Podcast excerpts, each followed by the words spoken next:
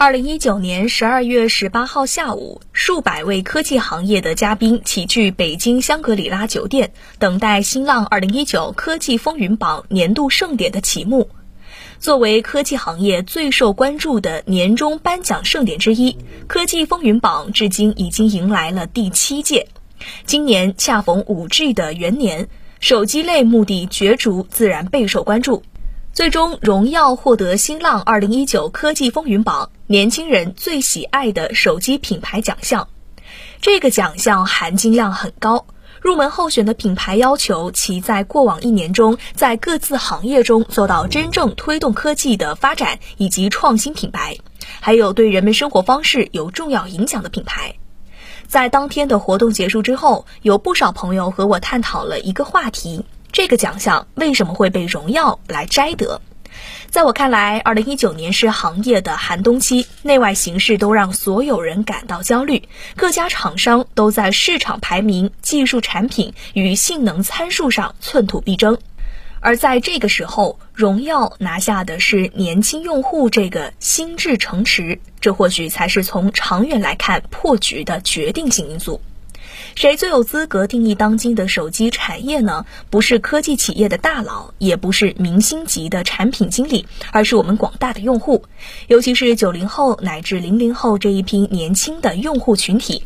因为移动互联网和社交网络的出现，九零后甚至九五后、零零后开始登上了消费时代的舞台中央，他们的消费意识全面觉醒。这个群体不太 care 所谓的知名品牌和名人代言，更愿意遵循自己内心的想法来选择一切产品，尤其是和日常生活息息相关的手机产品。换句话说，他们更想把控和参与他们所消费的产品和服务，找到自我认同。荣耀能够有今天的成绩，很大的原因就在其能够迅速的拥抱自我消费意识觉醒的用户，得到了用户的支持。花粉俱乐部以及所构建的机制，把用户从参与者变成共建者。遍布全球的花粉也对华为、荣耀产品的研发、优化、升级给予无私的反馈。专注年轻用户群体是各大手机企业都在喊的口号，但是今天的年轻群体其实也已经多元化。荣耀及时的洞察到了这种变化，推出了四大类型的产品系列，满足不同类型的年轻用户需求。换句话说，荣耀的每个用户不仅仅是消费者，更是荣耀生态的共建者。荣耀手机的生产者不仅仅包括荣耀的员工，还包括我们每一个年轻的用户。今年新浪风云榜的主题是重构新科技，赋能新生活。十二月十八号的活动上，在新浪首席信息官王威和乌鹤泉院士讲话中，谈的最多的一个词汇就是五 G。五 G 承载着全新的增长的期待与颠覆性变革的发生，而场景则是用户最直接的感受与体验。在场景实践中，需要通过互联网平台把用户、产品、服务体系三者有机的联合起来。在荣耀的体系中，四大系列手机所承载的平台就是场，而基于平台的一系列服务的体系就是丰富场景的景。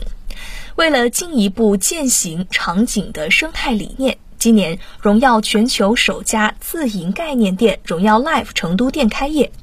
荣耀 Life 的出现，将荣耀品牌由抽象概念到具象落地进阶，并且通过线下的丰富场景和应用，连接人、货、场，为用户提供新潮服务体验的同时，也赋能广大合作伙伴。在具体的场和景的实际的融合中，荣耀下了一番功夫。比如在这个 Life 店，这时代的年轻人用户不仅是局限于产品的消费，而是可以沉浸感受科技的极致，可以和来自五湖四海的同好青年社交的互动的网络。同样，各种滑板、二次元、新潮的时尚多元风格，也让每个人深刻的感受到，这就是花粉俱乐部广大花粉们的线下新家。